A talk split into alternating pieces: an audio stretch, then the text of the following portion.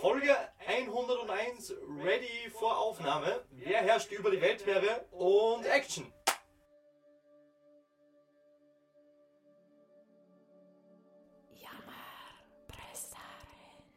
Die Welt ist im Wandel. Ich spüre es im Wasser. Ich spüre es in der Erde. Ich rieche es in der Luft. Alles begann mit dem Durst nach Energie. Sie wurde aus Kohle und Öl gewonnen. Sie wurde aus Uran und Plutonium gewonnen. Und sie wurde auch aus Wind, Wasser und Sonne gewonnen. Doch die Suche nach neuen Quellen, sauber und erneuerbar, hörte nie auf. Und da war das Meer, dunkel und geheimnisvoll. Und auf dieser tiefen Dunkelheit tanzten wild die mächtigen Herrscherinnen der Ozeane, gekrönt von weißer Gischt, die Wellen. Sie geboten über die Oberfläche der Weltmeere, und sie bargen eine ungeheure Energie, die nie versiegen würde. Mehr als doppelt so viel Energie wie der Stromverbrauch der Menschen. Und darum warfen die Menschen einen neugierigen Blick auf die Kraft der Welt.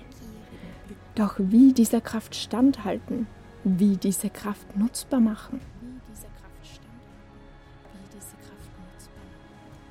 Menschen waren tapfere kleine Wesen, voller Mut und Erfindungsreichtum, und so schufen sie viele Maschinen, die es mit den Herrscherinnen der Ozeane aufnehmen sollten.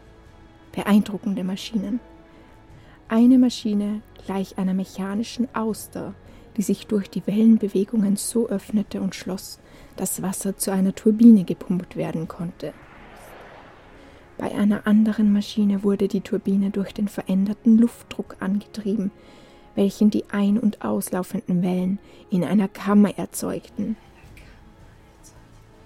Und sie entwickelten sogar eine Maschine gewaltigen Ausmaßes, über 200 Tonnen schwer, welchen sie Wellendrachen tauften.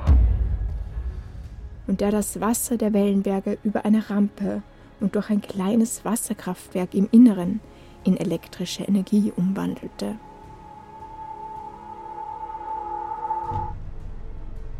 Es sah alles so vielversprechend aus, als im Jahre 2000 das erste kommerzielle Wellenkraftwerk ans Netz ging und kurze Zeit später immer mehr neue Prototypen entwickelt wurden. Doch die Wellen wurden wütend. In ihrem unbändigen Zorn zerstörten sie Erfindung um Erfindung. Die Kosten für stabilere Wellenkraftwerke wuchsen. Neue ausgeklügelte Technologien, mehr und mehr Stahl. Ein Start-up nach dem anderen biss sich die Zähne daran aus. Und als die Investorinnen sich zurückzogen, war das Ende der Wellenkraftwerke endgültig besiegelt. Den Menschen blieb nur der sehnsüchtige Blick von den Klippen und Schiffen auf die unbändige Kraft der Wellen. Und so werden sie bis zu diesem Tag von den tanzenden, mächtigen Herrscherinnen der Ozeane verhöhnt. Und Cut. Super, richtig düster, einfach herrlich. Danke, das ist aber auch ein hoffnungsloser Text. Schon, oder? Wie einfach alle Maschinen gegen die Wellen versagen. Gutes Drama. Ganz verwerfen würde ich die Idee aber noch nicht. Unser Energieproblem wird sie allerdings nicht lösen. Klar, aber es kann doch eine nette Ergänzung sein. Erneuerbare Energiegewinnung für Inselstaaten oder so. Ja, total.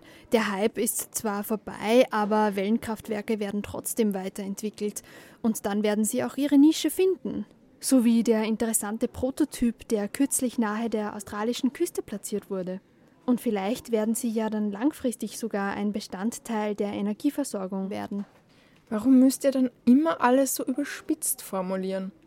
Man sollte weder eine neue Technologie als ultimativen Heilsbringer anpreisen, noch eine Technologie als komplett nutzlos ansehen, nur weil sie eben nicht ein alleiniger Heilsbringer ist. Natürlich, natürlich, aber das gehört einfach zum guten Drama dazu. Wir machen hier schließlich einen Film. Äh, machen wir weiter mit der nächsten Szene. Fünf Minuten Climate Chance. Und auch für diese Szene Regie Lukas Weimann, Sprecherinnen Johanna Lehner und Hanna Hofbauer, bitte.